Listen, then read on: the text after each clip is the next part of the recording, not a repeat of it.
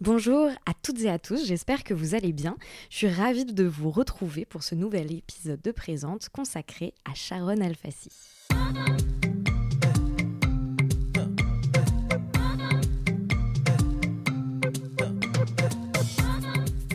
Présente est un podcast dans lequel je souhaite porter au jour ce qui vient en amont puis en aval de l'art contemporain. Mes questions portent donc rarement sur les œuvres en elles-mêmes, mais davantage sur toutes les réflexions et les doutes qui gravitent autour de celles-ci car ici je m'intéresse d'abord à la manière dont la vie de mon invité impacte son travail, puis à l'inverse à la façon dont son travail vient impacter sa vie. Dans Présente, j'essaye de mener les conversations comme j'ai l'habitude de le faire en tant que critique d'art dans les ateliers d'artistes ou à la terrasse des cafés, sauf qu'ici nous sommes enregistrés et vous avez la possibilité de tout écouter. Je crois que j'ai découvert le travail de Sharon Alfassi grâce à mon amie Roxane Rabio. Elle m'avait dit d'aller suivre son compte Instagram, notamment parce que sur celui-ci, elle poste beaucoup de choses liées à sa pratique artistique, mais aussi à son statut d'artiste. Elle nous parle de son boulot de vendeuse, du stress qui monte avant un vernissage, des galères et des joies qu'elle peut rencontrer lors d'un tournage. Enfin bref, toutes ces petites et grandes choses qui entourent la vie d'artiste et dont on parle trop peu. En découvrant plus tard son travail, c'est un monde fantastique que j'ai pu rencontrer où les mythes populaires et les amitiés contemporaines se rencontrent et composent ensemble des histoires nouvelles. Du coup, aujourd'hui, je suis ravie de recevoir Sharon Alfassi pour ce nouvel mm, épisode de Présente et euh, pour parler de tout ça. Bonjour Sharon. Bonjour Camille. Comment ça va? Ça va bien. Avec ta petite voix de malade, ça va? Oui, très bien. Merci beaucoup. Merci de me recevoir chez toi. Je suis très contente d'être ici. Pour commencer, je voulais que tu nous parles d'une figure qui revient beaucoup dans ton travail. Cette figure, c'est le cheval. Je trouve que ça, je trouve ça hyper intéressant en fait de commencer par là parce que je trouve qu'on comprend assez bien comment s'articulent les choses dans ta pratique. Il y a les mythes traditionnels et populaires, euh, ton histoire personnelle et enfin une volonté, je crois, de, de proposer de nouveaux récits, de faire grandir ou de déplacer nos imaginaires. Est-ce que tu veux bien nous parler de cette figure qu'est le cheval donc Alors pour commencer, je dirais que mon rapport au cheval, c'est avant tout un rapport intime et adolescent. Moi j'ai eu la chance de, faire du poney, comme on dit, entre mes 8 à mes 18 ans. Et, en fait, dans la pratique de l'équitation, il y a ce moment où vous êtes à cheval, et puis il y a aussi tout ce qui entoure ce moment, ce qu'on appelle le pensage, qui se fait en gros en, backstage, euh, dans les écuries. Et c'est aussi la découverte d'un monde. Euh, c'était énormément de femmes autour de moi. Donc euh, c'était vraiment aussi une ambiance de sororité où en fait on passe autant de temps à cheval que dans les écuries à euh, nettoyer les animaux, mais aussi à, entretenir leurs espaces de vie. Et je pense que c'est une activité qui a durablement marqué mon rapport au vivant. parce que toutes les choses étaient liées et comme je n'ai pas fait de compétition, j'étais pas dans un rapport euh, euh, performatif euh, à, cette, à cette activité. Et du coup, j'étais avant tout dans un rapport très tendre de, de, communication avec l'animal. Et puis, en grandissant, j'ai découvert la pratique du dressage, qui est, qui est la recherche absolue de, de communication et d'harmonie entre la cavalière euh, et, l'animal. Et du coup, je m'imaginais souvent cette figure de centaure qui serait l'absolue fusion entre les deux êtres. Et c'est quelque chose qui, moi, m'a beaucoup, euh, traversé et m'a aidé à, évoluer dans ma pratique sportive. Et d'ailleurs, tu te représentes toi-même, il me semble. J'ai en tête une peinture de toi sur céramique Peut-être non, je dis peut-être une bêtise. Euh, j'ai fait toute une série de, dessins pendant le premier confinement où, où, effectivement je me représentais en centaure. Et ensuite, ces dessins, je les ai euh, imprimés sur un carré de soie. Euh, en hommage à Hermès et puis en hommage aussi à moi-même parce que j'aime bien quand les choses se croisent et j'aimais bien me dire que et même j'aime me dire que malgré le fait qu'à l'époque je, sois au chômage en train de dessiner avec mes crayons de couleur, et ben je termine euh, triomphalement sur un, carré en soie que j'ai fait faire moi-même et qui sera visible dans une exposition d'art contemporain. Les choses se, se, contaminent, sont assez fluides dans mon travail et tout circule en fait. Le cheval, euh, c'est aussi une figure qu'on a dominée pour euh, pouvoir en faire euh, notamment un outil de travail. Cela peut donc aussi être un symbole d'impérialisme et de domination. C'est un symbole, en tout cas, que tu as aussi décidé de retourner pour en faire quelque chose de kinky, un objet de désir et un, lieu d'épanouissement des fantasmes. C'est la sensation que j'ai. en tout cas, il y a, une grosse part de kinky dans ton travail. tout à fait. Alors, pour reprendre, euh, la symbolique sociale du cheval m'est apparue euh, un peu plus tardivement et dans mon travail euh, au Beaux-Arts, je n'ai jamais cessé d'avoir des images de chevaux, de posters et de leur harnachement dans mes moodboards. C'est quelque chose qui a continuellement infusé dans mon travail et dès que j'ai pu, j'ai invité des chevaux à rentrer de plein pied dans mon travail il n'y a pas eu d'expansion de civilisation, euh, à ce que je sache, qui ne s'est pas faite grâce à la conquête du cheval. Et euh, le cheval est un attribut euh, du pouvoir. Et il y a cette citation célèbre Everything is about sex except sex. Sex is about power. Et si le sexe est en lien avec le pouvoir et que le cheval est un attribut du pouvoir, ce glissement sémantique m'intéresse de creuser. Ce, qui m'interpelle aussi, c'est que qu'est-ce que viennent dire ces représentations? Où sont-elles visibles? Notamment euh, les sculptures équestres.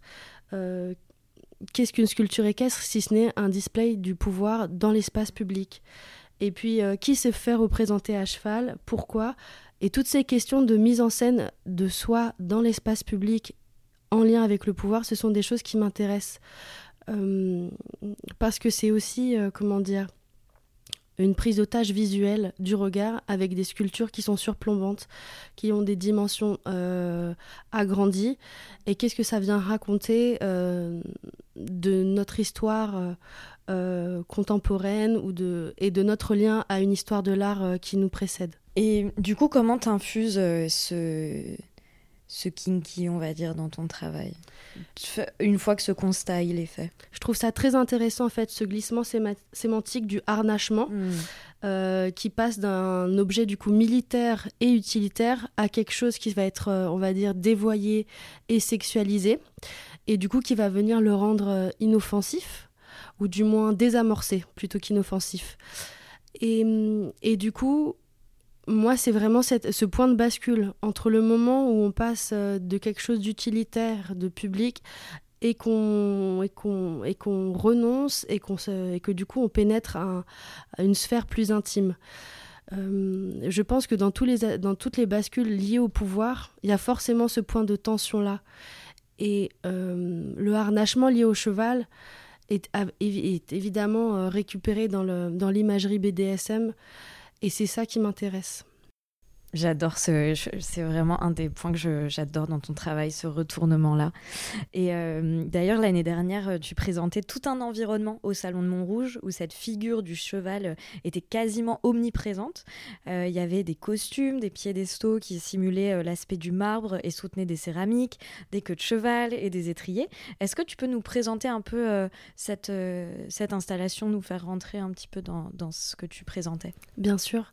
Alors, cette installation s'appelle Sing Goddess the Wrath of, qui signifie. Merci de l'avoir dit. c'est hyper dur, pardon. Euh, qui signifie euh, Chante déesse la colère de, qui est en fait euh, le premier vers tronqué de l'Iliade.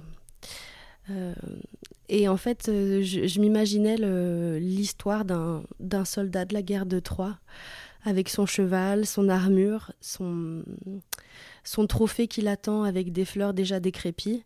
Et du coup, c'est euh, toute une euh, comment dire toute une constellation d'objets de cette sculpture équestre fragmentée avec un avec un, cavalier qui n'est plus là, mais son armure qui en plus est en porcelaine, euh, donc du coup dans un matériau très fragile qui l'attend, les étriers qui sont posés et qui attendent d'être utilisés, d'être du coup harnachés au reste de l'équipement, un cheval euh, marmoréen euh, qu'on devine avec sa, sa, longue queue blonde.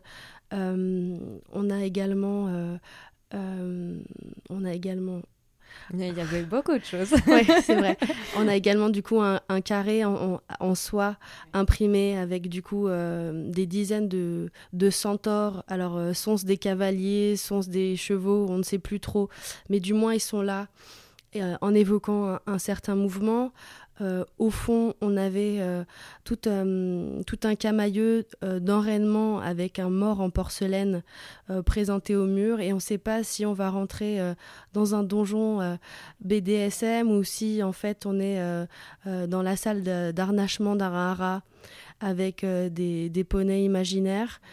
Euh, et euh, moi, ce qui m'intéresse dans l'utilisation de, la céramique, c'est avant tout la plasticité de la matière qui permet du coup de, produire des formes à foison, de les figer dans la matière par le feu et euh, en fait de, créer quelque chose de très contemporain avec la technique la plus ancienne d'art du feu.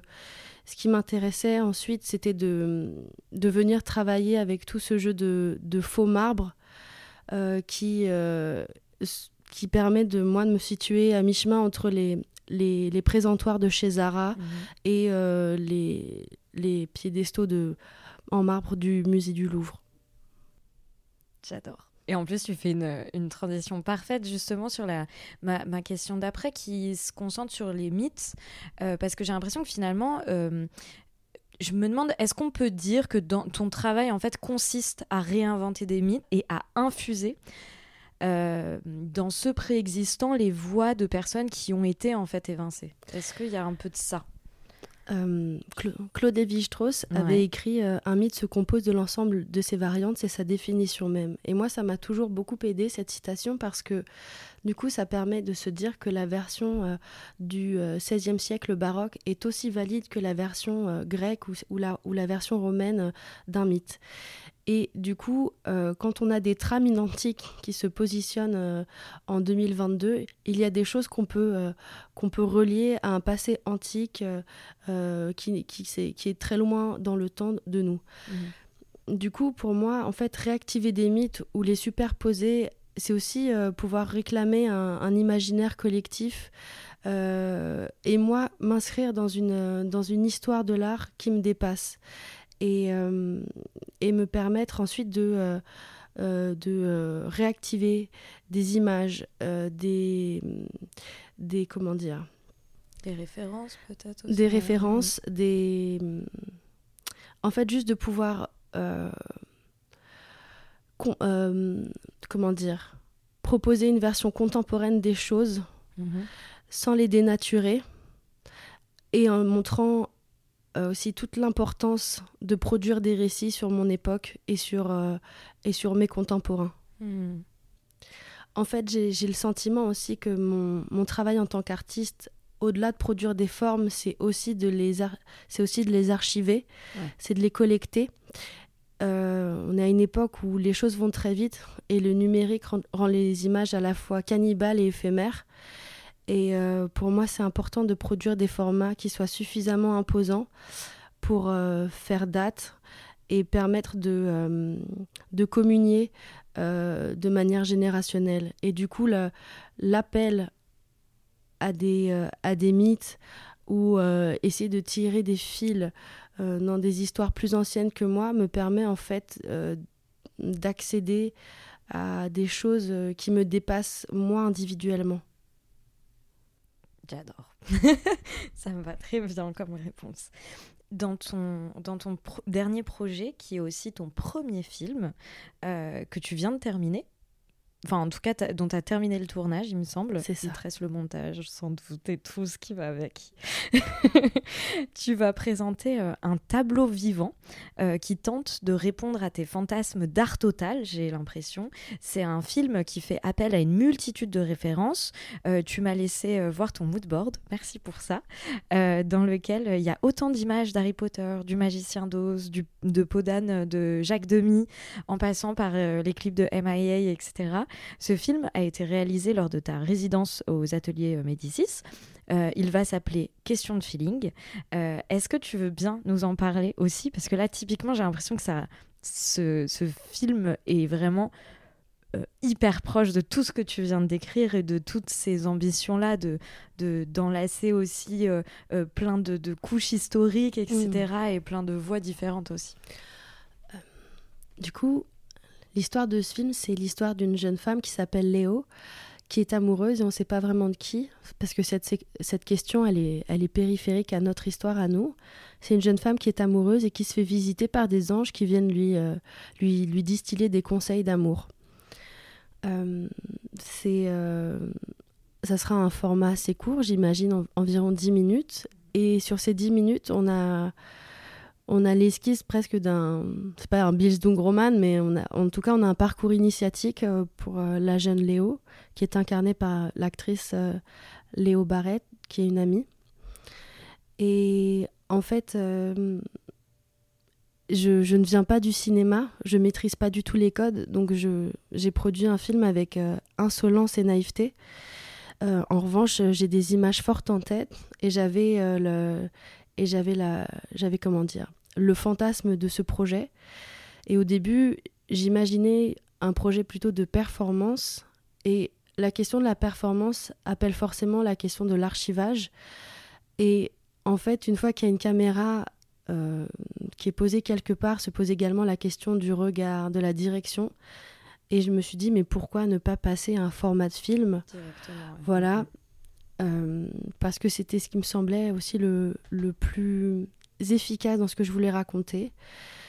Et je voulais. Euh, et en fait, pour raconter vraiment la jeunesse du projet, donc moi j'ai été lauréate du prix des ateliers Médicis l'an dernier, qui m'a permis d'effectuer une résidence de recherche et création à Clichy-sous-Bois et à Montfermeil.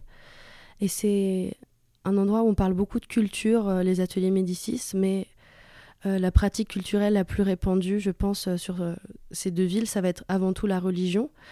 Et pour moi, c'était un, c'était un, prétexte aussi de pouvoir produire un film et de parler de visitation, d'anges, parce que c'était un sujet qui pour moi pouvait me permettre de faire le lien avec pas mal de personnes euh, du voisinage et, euh, et d'aller à leur rencontre et, voilà et de créer un, un, terrain, euh, un terrain commun pour échanger. du coup, ce projet, je l'ai, je l'ai conçu assez rapidement, on va dire en six mois. J'ai, euh, je travaille énormément avec des mood boards aussi parce que j'ai besoin de, de sortir de ma tête toutes les images qui, qui y sont. J'ai euh, fait mon casting un peu comme on ferait euh, une chaîne de Pondy, c'est-à-dire que j'ai proposé aux gens d'y participer en leur disant que d'autres personnes y participeraient déjà alors que c'était pas certain. alors que c'était pas encore certain et euh, j'ai écrit les rôles euh, pour, euh, pour les actrices, donc j'étais vraiment très heureuse qu'elles acceptent d'y participer. J'ai la chance d'avoir été accompagnée par une équipe génialissime. Ça a été formidable pour moi de découvrir le rôle de réalisatrice, mais aussi ressources RH, cuisinière et, et agent logistique.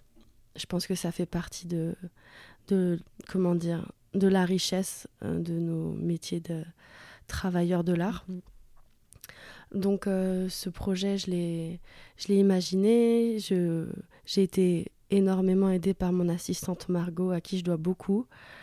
Euh, j'ai dessiné les costumes qui ont été réalisés par Philippine, qui travaille pour la même marque que moi. Donc c'est aussi un mhm. truc où je dois beaucoup aux gens qui m'entourent. J'ai rencontrer des gens grâce à Instagram qui ont accepté euh, d'y participer.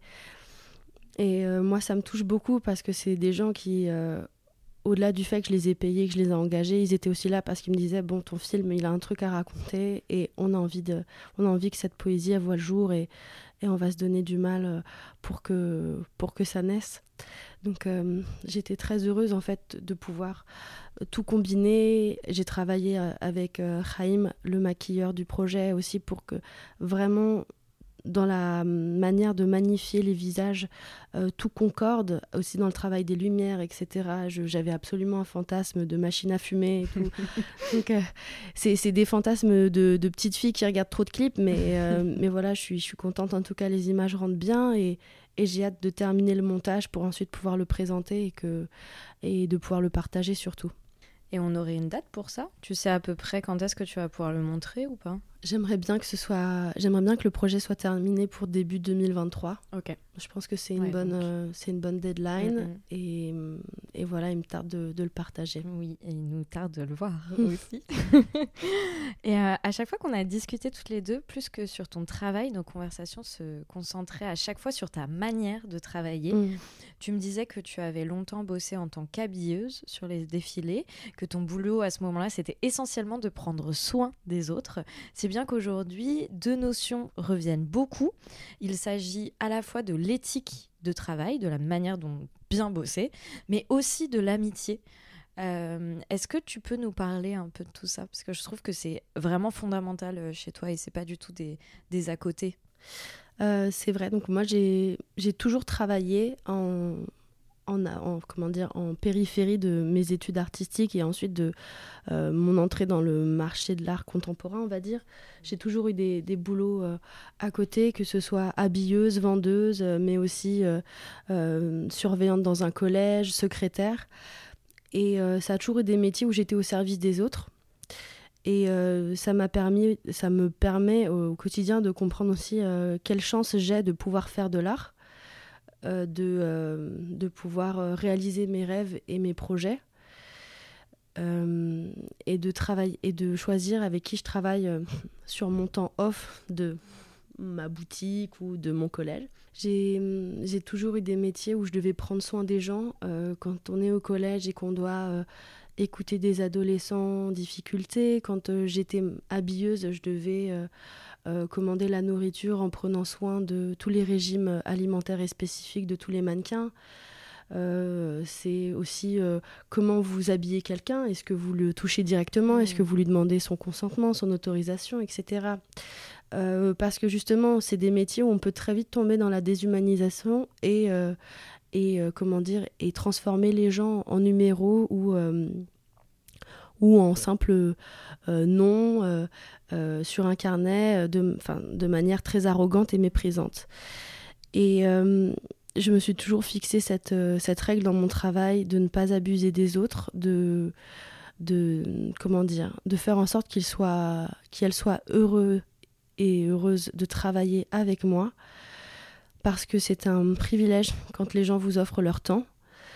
Et euh, j'observe quand même que dans l'art, on, justement, on, précarise beaucoup de personnes au nom du fait que euh, ce sont des métiers de passion et que euh, du coup c'est pas c'est pas grave si les gens sont pas vraiment payés on pourra toujours les, les visibiliser via un post Instagram ou un like etc et je pense que quand on peut ou quand on se donne les moyens de rémunérer les autres, même si c'est infime, c'est aussi reconnaître que leur travail est un vrai travail, euh, leur, euh, leur euh, prendre en charge un repas, un transport. Ça, a l'air d'être minime, mais en fait, c'est aussi, comment dire, c'est aussi caractéristique d'un milieu qui, qui est autophage et qui ne permet pas l'émergence de, de talents qui ne viennent pas de certains milieux privilégiés, parce qu'en fait, si vous, vous n'êtes pas comment dire, suffisamment soutenu par votre famille ou si vous n'avez pas la chance euh, d'avoir un capital qui vous permet de faire par ailleurs de l'art, ben c'est normal d'avoir un travail à côté. Et je pense que c'est un discours qui parfois a pu être, euh, euh, comment dire, presque honteux d'admettre, de dire ah bah je suis désolée en fait je travaille samedi et mm, dimanche, je peux pas aller à tel vernissage etc parce que ça, ça c'était comme un aveu d'échec ou euh, de manque d'investissement de votre part. Et moi quand les gens font euh, font euh, le choix de travailler avec moi la moindre des choses c'est que je puisse leur leur acheter des sneakers et des bounties si ça leur fait plaisir sur le tournage de leur de garantir des un certain niveau de confort. Et euh, plus le temps passe, euh, plus, plus ça me semble essentiel. Et du coup, j'ai un rythme de production qui est très lent parce qu'il est organique en fait. il faut payer aussi les URSAF, ses impôts, les courses. Mais au moins, je sais que j'ai respecté les gens autour de moi. Je, j'ai, fait du mal à personne. Et je sais aussi que ces gens-là, si je les contacte à nouveau ou si je les sollicite et qu'ils doivent me recommander à d'autres personnes, elles seront fières d'avoir dit qu'ils ont travaillé avec moi. Et ça, me, et ça, ça me porte. J'adore. non mais oui, bah oui, oui, mais complètement. Et même quand tu parles de cette, euh, cette espèce de honte, tu vois, d'avoir un job à côté, etc. C'est un truc. euh, moi, euh, enfin, d'où encore une fois, je me répète, je pense dans chaque épisode de présente, mais c'est vraiment d'où la question est-ce que tu réussis à vivre de ton travail d'artiste? Mhm. Parce qu'en fait, je me suis rendu compte que pendant un temps, j'étais en galère d'argent. Et, euh, et j'osais pas le dire parce que je pensais qu'autour de moi tout le monde était riche et en fait euh, c'est pas vrai et en fait je me rendais compte que toutes les personnes qui étaient dans le même cas que moi n'osaient pas elles-mêmes dire qu'elles étaient en galère en fait. Alors je sais pas si c'est un tabou culturel, parce qu'en France c'est vrai qu'on a du Mhm. mal à, Ouais. à parler d'argent, ou est-ce que c'est vraiment lié au fait que, comme on est dans un milieu qui se dit quand même très anticapitaliste, alors du coup parler d'argent c'est un tabou euh, euh, d'un autre niveau, mais c'est important je pense qu'on puisse se dire les choses. Et on est, euh, on est aussi des, des travailleurs qui ont pour la plupart des niveaux bac plus 5 et on se retrouve avec des salaires très bas pour notre niveau d'études. Enfin, c'est-à-dire personne ne concevrait qu'un dentiste soit pauvre ou soit un, à un niveau de SMIC. Et du coup, nous, il faut qu'en plus de ça, on, on soit là à gérer du coup ce quotidien-là, essayer de faire de l'art, produire des images, parce que en fait, euh, la question, ça sera toujours euh, tu fais quoi en ce moment, quelles sont les nouveautés? Et ces nouveautés, soit on les provoque, soit on vous invite à les faire. Et j'ai décidé de les provoquer parce que j'ai pas envie de me sentir euh, euh, sous, le, sous la tutelle de quelqu'un d'autre. Mais pour ça, il faut, du travail, il faut de la patience et il faut aussi de, des renoncements. Euh, je peux pas tout faire et ça n'ira pas vite, c'est clair. Donc, je, je préfère que la, croissance et, mon- comment dire, mon épanouissement, il soit plus lent, mais avec les personnes que j'aime et, je sais qu'on va grandir en tant que génération. Décidément, t'es trop forte sur les transitions, Sharon, parce que c'est justement euh, aussi de ça dont j'avais envie de, te parler. Euh, Bah, elle est où? Ah non, je l'avais sautée tout à l'heure, la question de la génération. Mais du coup, c'est parfait. Trop bien. Elle était où? Elle était là. Donc du coup, je voulais justement qu'on parle de génération, Mm. euh, parce que c'est un mot qui revient, que tu as dit déjà plusieurs fois là, Mhm. depuis le début de l'interview. C'est vrai. Euh, et c'est un mot qui revient souvent quand je lis des textes euh, et des articles sur ton travail. Je me souviens notamment d'une phrase que j'ai pu lire qui est Sharon Alfassi vise à mettre le sensible à l'honneur et à raconter des histoires intimes, drôles, parfois tristes et générationnelles. Du coup, je voulais qu'on parle de ton rapport à ta génération, qui est aussi la mienne. Euh, j'ai l'impression que tu as une grande foi en elle et en sa capacité transformatrice. Est-ce que je me gourre? Je crois pas. Je sais pas. Dis-moi tout. J'ai beaucoup de tendresse pour les gens de ma génération parce qu'on arrive, euh, arrive à un âge où on a 30 ans et, euh, et j'ai l'impression que on nous demande aujourd'hui d'être des adultes et en fait plus le temps passe, plus j'ai l'impression que les adultes c'est juste des grands, des enfants qui ont grandi avec euh, des vêtements euh, sobres et, hum, et j'ai l'impression qu'on est une génération qui affirme aujourd'hui ses contradictions, qui affirme aussi euh, son impuissance sur plein de sujets. Et du coup, je pense que ça nous rend honnêtes, vulnérables, mais aussi en capacité de, de s'empouvoirer. Euh, parce que du coup, ça nous évite d'être dans le, dans le déni, qui, je pense, euh, justement, ferme les énergies, alors que euh, avouer qu'on qu'on ne sait pas, qu'on a besoin d'aide, etc., je pense que c'est quelque chose de bien plus contemporain et je pense que c'est bien plus salvateur. J'ai foi en ma génération parce que aussi c'est une génération qui ne qui croit en la porosité, qui croit en la en l'amour aussi beaucoup parce que j'ai l'impression que on vient quand même après euh, beaucoup de tornades et on va en affronter beaucoup. Et que euh, c'était Bruno Latour qui disait soit on arrive à euh, un affranchissement total des frontières et un monde globalisé, soit la proposition politique, ce sera au contraire un, repli identitaire et, et politique, et que du coup, enfin, où est-ce que nous, on atterrit en fait, euh, nous, notre génération de trentenaires, précaires, euh, rêveurs, et qui euh, souhaitent faire de l'art, enfin, où est-ce qu'on se positionne dans tout ça?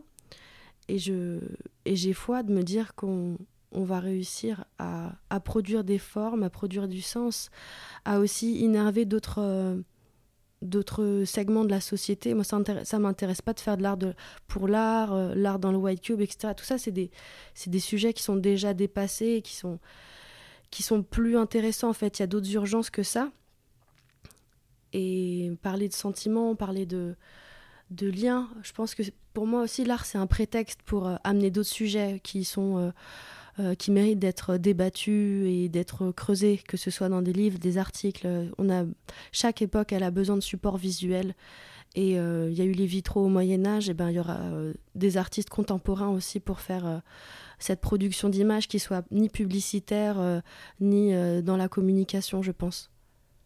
J'aime bien cette dernière ce dernier point aussi sur justement euh, des artistes qui sont qui créent des images aussi décorrélées de de, de l'efficience en fait. Tu, tu, as parlé de Bruno Latour qui nous a quitté la semaine mm. dernière. Euh, c'était quelqu'un que tu connaissais parce que tu as fait son master, il mm-hmm. me semble. Est-ce que tu veux parler de ce, cette partie-là, du coup aussi de tes études, parce que tu as fait certes les beaux-arts, mais tu as eu aussi toute une un travail théorique derrière. Bien sûr. Dans ce master-là qui est quelque chose d'assez novateur, il me semble, où il y a aussi beaucoup de professionnels du monde de l'art du coup qui l'ont fait, mhm. de ta génération aussi. Mhm. Est-ce que tu veux en discuter, en parler ou pas Bien sûr. présenter Bien sûr. Alors, moi, j'ai été diplômée des Beaux-Arts en 2018. Et sur le dernier semestre d'études, je me suis dit que, en fait, je manquais d'ossature intellectuelle euh, pour arriver dans le grand bain du marché de l'art. Et j'avais pas du tout de vision euh, de ce que c'était que l'art contemporain au sens large, de qu'est-ce que c'est que la DRAC, qu'est-ce que c'est que le ministère, quels sont les gens qui y travaillent, etc. Et j'avais l'impression que pour me déniaiser et aussi pour euh, me, me consolider, euh, j'avais besoin d'une formation supplémentaire. Et c'est une artiste qui était en résidence à ce moment-là dans mon école d'art qui m'avait conseillé euh, de, faire le, ce master en un an de, de Sciences Po Paris, mhm. qui s'appelle le, le, SPIP. Et euh, c'est un master expérimental qui conjugue à la fois sciences politiques, euh, art et plein d'autres domaines. Ce qui est intéressant aussi, c'est qu'on va confronter à la fois des sciences dures, des sciences humaines, et puis on était une douzaine d'élèves dans la promotion qui venaient de tous les champs de la société civile. On avait un docteur en physique fondamentale, un agent immobilier anciennement euh, parachutiste, un spécialiste de la photo, une euh, danseuse, euh, il y avait Some Boy de la chaîne Histoire Crépue. on avait vraiment plein de profils, une activiste des droits des personnes LGBTQIA+, en, en, en Colombie. Enfin bref, vraiment plein de profils très différents. Et ce qui nous réunissait, c'était cette question de Bruno. Il y a des problèmes dans la société. Les moyens euh, qui, qui, sont déjà existants ne permettent pas d'y répondre. Il faut produire des nouvelles formes. Qui, à part les artistes, savent produire des nouvelles formes? Du coup, c'est aussi empouvoirer les artistes et leur dire, vous avez aussi une place à prendre dans la société. Vous avez des cours de creative thinking, creative design dans toutes les écoles de commerce et de marketing du monde. Et pour autant, euh, ces cours-là sont pas pris en charge par des artistes. Euh, parce qu'en gros, on demande aux gens de penser euh, en dehors de la boîte, avec des outils qui restent dans la boîte. C'est ça tout le paradoxe. Et tout ça pour dire qu'on a qu'on devait mettre en place des formes nouvelles à des sujets qui qu'un tableau Excel ne, ne, suffit pas pour y répondre, pour que les gens puissent euh, s'en emparer. Et moi, ça m'a confirmé sur plein de sujets qu'en fait, euh, en sortant des beaux-arts, j'étais quand même... J'étais quand même déjà bien aiguisée, mais ça m'a donné aussi, on va dire, de la légitimité à prendre la parole. Euh, parce que ça, c'est aussi un, vrai enjeu, c'est qui peut se permettre de prendre la parole, qui vous, comment dire, qui salue votre intelligence et votre engagement et que parfois il suffit euh, juste de rajouter une ligne sur votre CV et pas des moindres parce que Sciences Po ça reste quand même assez prestigieux mm, mm. pour vous donner euh, comment dire du crédit. Donc j'ai fait ça et à côté de ça, j'ai pu prendre des cours dans plein d'autres euh, spécialités. Donc moi, ça m'a vraiment fait un tour d'horizon sur euh, le soft power, euh, sur la diplomatie culturelle. Parce qu'en fait, nous, en tant qu'artistes, quand on va postuler à des résidences via les instituts français, en fait, on est les pions de quoi?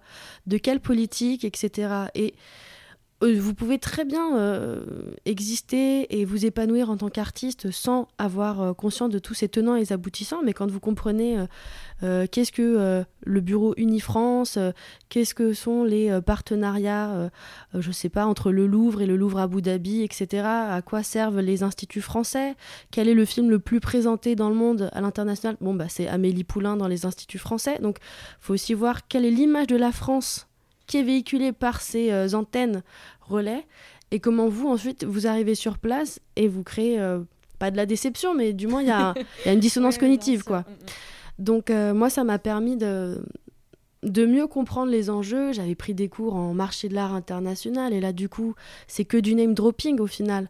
Mais bah, qui est Jennifer Fleck Qu'est-ce que la FIAC Maintenant c'est Paris Plus, je sais plus parce qu'on s'est fait phagocyter par par un autre monstre euh, euh, de l'événementiel euh, artistique contemporain. Et nous, en fait, on sort d'école d'art et on n'a pas conscience et on n'a pas accès à tout ça parce que on présente les écoles d'art comme des laboratoires. sauf qu'un laboratoire, c'est souvent coupé du reste de l'environnement, justement. On en fait des, des espaces stériles d'expérimentation. Et ça permet pas aux gens d'être des professionnels de leur métier. Et moi, c'est ça ce que je déplore. Aujourd'hui, un, kiné, quand il sort de son école, je pense qu'il a quand même une vague idée de ce que c'est qu'une mutuelle, un tiers payant, un remboursement, et il sait à peu près tenir une comptabilité. Un artiste, quand il sort des beaux-arts, alors maintenant ça se met en place, euh, mais comment c'est euh, le qu'est-ce que le droit d'auteur qu'est-ce que euh, un ayant droit qu'est-ce que le BNC voilà comment comment ça se passe un contrat avec un galeriste exactement. mm, mm. et tout ça c'est des choses aussi qui nous dépossèdent de notre travail de, de, ne pas de ne pas avoir ces connaissances. Et je sais pas si c'est comment dire une sorte de de vision post-68 art, de mal digéré, de il est interdit d'interdire, ou, euh, ou en gros les écoles d'art, ça reste une sorte d'absolu euh, parangon de la d'une liberté fantasmatique qui n'existe plus euh, puisqu'elle est institutionnelle, où en fait on ne prépare pas vraiment les jeunes artistes à qu'est-ce que ça va être. pourquoi l'argent c'est sale d'en parler Parce qu'en fait du coup ça vient rejouer des inégalités et qui passer dix ans euh, leur diplôme, qui est encore véritablement artiste ou qui s'est permis de l'être, sous quelles conditions, etc. Et ça, c'est des choses dont on parle peu, en fait. Complètement. Et c'est pour ça que j'ai cette dernière question dans Présente, mm. où le but, euh, c'est pas de outer les gens euh, de force. Donc vraiment, chaque artiste y répond comme, comme elle veut. Euh, mais du coup, c'est une, manière de, comprendre euh, quelles sont les stratégies d'existence et d'épanouissement dans ce milieu qui est l'art euh, de chaque artiste. Donc, cette fameuse question, c'est Sharon, est-ce que tu réussis à vivre de ton travail d'artiste? Non. Quelles sont tes stratégies, du coup, si tu veux nous en parler Bien, sûr? alors, pendant sept mois, j'ai été vendeuse à temps complet, donc en 35 heures. Et sur mes jours off, j'allais dans mon atelier dans lequel je co-dirige euh, un atelier de céramique au Wonder. Et puis en octobre 2021, j'ai obtenu un prix qui m'a permis de négocier euh, mon passage en temps partiel. Et puis très vite, j'ai repris des heures en plus parce que financièrement, c'était pas possible. Et euh, actuellement, je travaille 4 jours par semaine.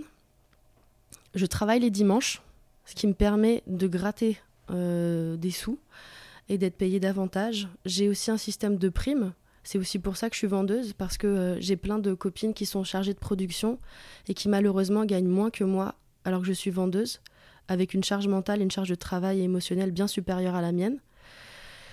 Et à côté de ça, sur mes jours off, euh, j'ai aussi des, des propositions sporadiques pour faire du décor, euh, pour faire de la correction de texte. Je prends un peu tout ce qui passe et hum, je vis pas de mon art aussi parce que euh, le salariat me permet d'avoir accès à une mutuelle, à un remboursement des transports, des tickets restaurants. Et il faut aussi voir tout ça pour pouvoir se permettre de vivre à Paris. c'est mon, mon métier de vendeuse et mes fiches de paie qui m'ont permis d'accéder aussi à mon appartement. Mais euh, disons que j'essaie de trouver ce, ce point d'équilibre où j'essaie de, de faire les choses petit à petit. Et j'ai une bonne anecdote, j'avais rencontré en conférence Paul Smith, donc mhm. créateur de mode, qui lui, quand il a commencé à dessiner des vêtements, avait ouvert sa boutique qui faisait 7 mètres carrés sans fenêtre, dans laquelle il vendait les vêtements de ses amis et les siens. Il l'ouvrait un jour par semaine, parce qu'il avait un autre boulot à côté.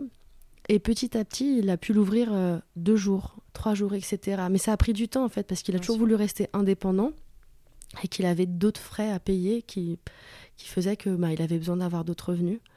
Et moi, quand j'ai entendu, ce, quand j'ai entendu son, son témoignage, ça m'a rassurée de me dire, mais construire une carrière artistique, ça prend du temps.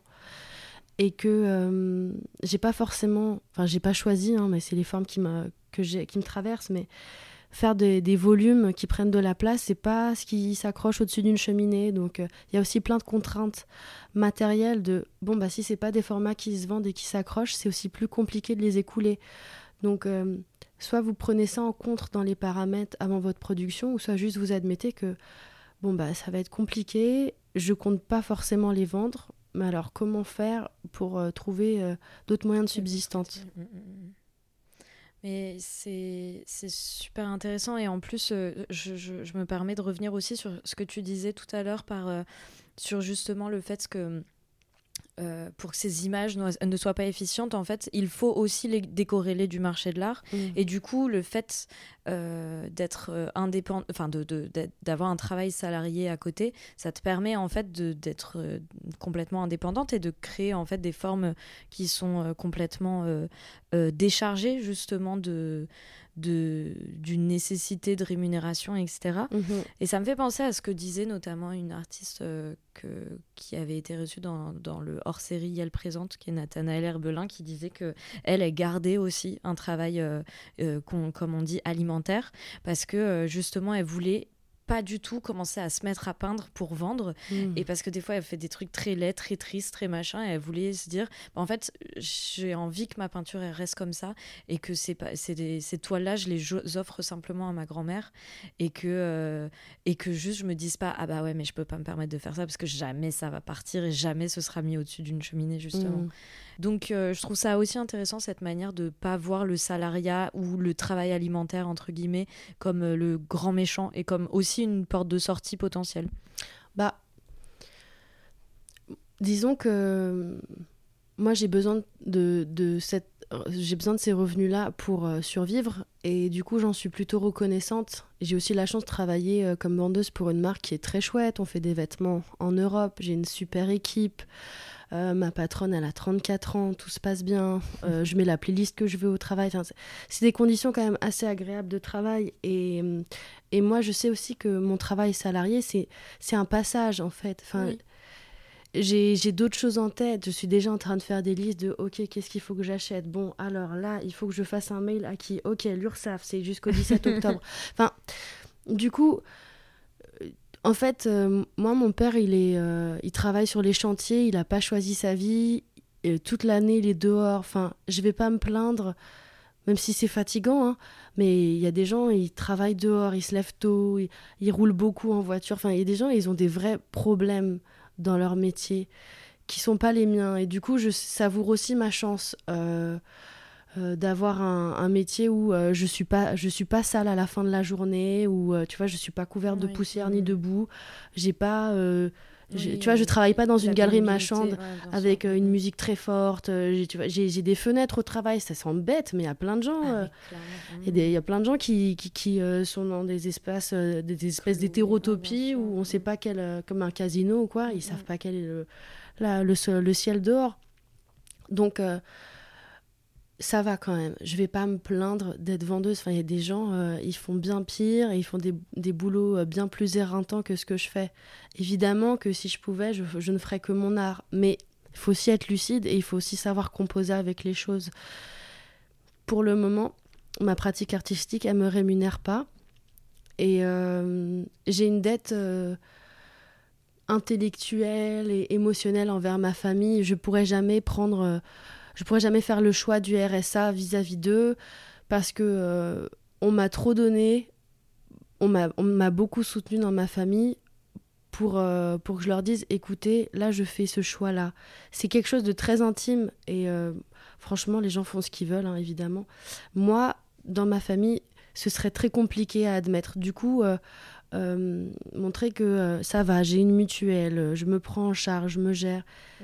ça, les rassure en fait aussi. Bah, bien sûr. Hmm de leur dire c'est très bête mais regardez euh, je peux me payer mon chauffage euh, si j'ai besoin je, je, fais mes courses etc enfin en fait euh, ma famille n'a pas choisi sa vie ni, ni son métier je eux ils m'ont vu m'épanouir dans mes études faire plein de choses je peux pas leur faire subir un choix qui va eux les mettre en, panique. Et même si on vit pas pour ses parents moi j'ai une dette énorme envers eux parce qu'ils m'ont toujours soutenu même quand ils comprenaient pas vraiment ce que j'allais faire.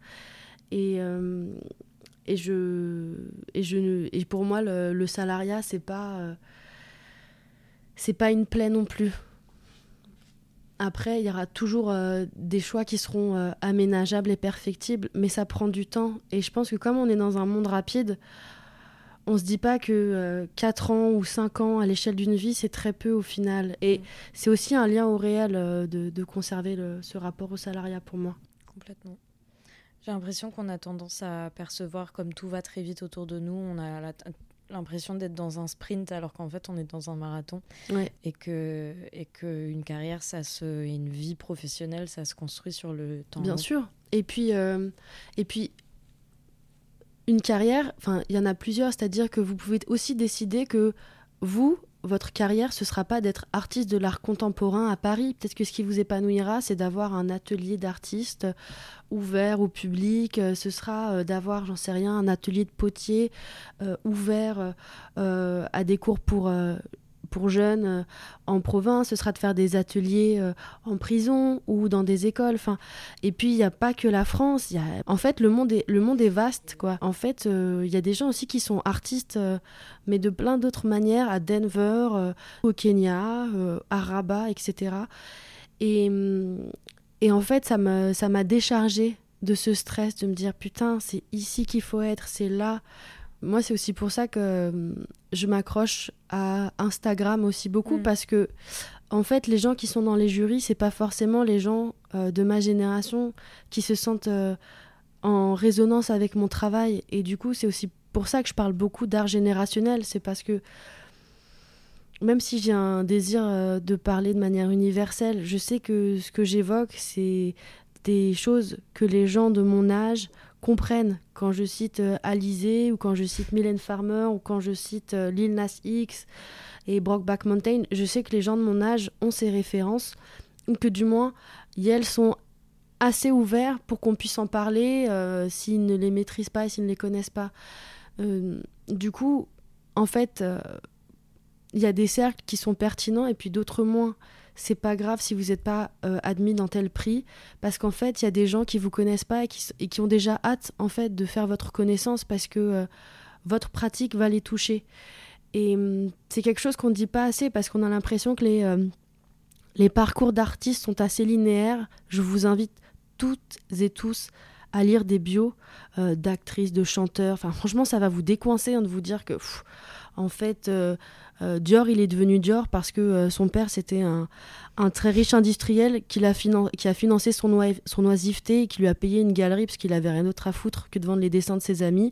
Et que papa Dior, il a fermé la la galerie quand c'était la grande récession. Bon, bah, en fait, vous, êtes sûrement un génie, c'est juste que vous n'avez pas un papa qui est industriel, donc rassurez-vous.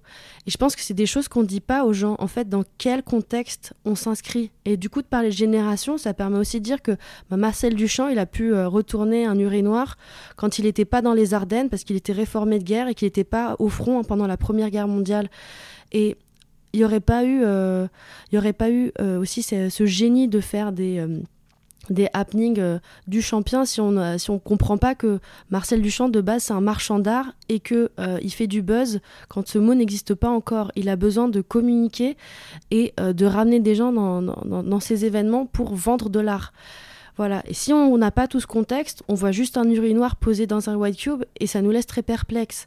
C'est ça qu'il faut se dire. Le mec a le temps de retourner des urinoirs, alors qu'il y en a, euh, c'est les gueules cassées d'Autodix en fait, à ce, à ce, même moment.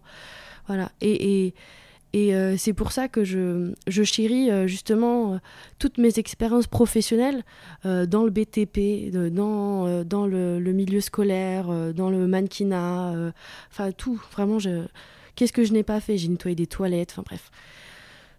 Euh, juste parce que ça m'a permis d'être ouverte et de voir le monde euh, sous des angles différents.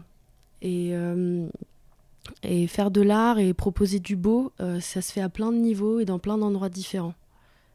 Merci Sharon. Merci Camille. Merci beaucoup d'avoir accepté mon invitation, de m'avoir accueilli chez toi, de m'avoir fait ce thé merveilleux. Euh, et effectivement, la Madeleine, pareil, tout était très bon. Merci Sharon. elle ne ment pas quand elle dit qu'elle va chercher. J'ai pas eu des Twix, mais j'ai une Madeleine incroyable. Merci à vous aussi, chers auditeurs, d'avoir écouté cet épisode. Comme d'habitude, je vous donne rendez-vous sur le compte Instagram de Présente pour suivre toutes les actualités du podcast. N'hésitez pas également à vous abonner et sur euh, votre plateforme d'écoute, tout Et enfin, comme d'habitude, un grand merci aussi à David Walters pour le générique. Je vous dis à dans deux semaines, mais d'ici là, prenez soin de vous. Au revoir, Sharon. Merci.